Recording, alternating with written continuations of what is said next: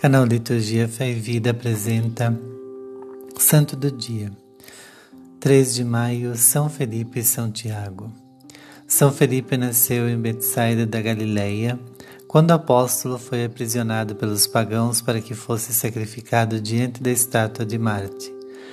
São Felipe foi quem perguntou a Jesus no dia do milagre da multiplicação dos pães como faria para alimentar tanta gente com tão poucos pães. Mostra-nos o Pai, e isto nos basta. João 14, 8. São Tiago, um dos doze apóstolos, nasceu em Caná da Galileia. Uma das cartas do Novo Testamento é atribuída a ele.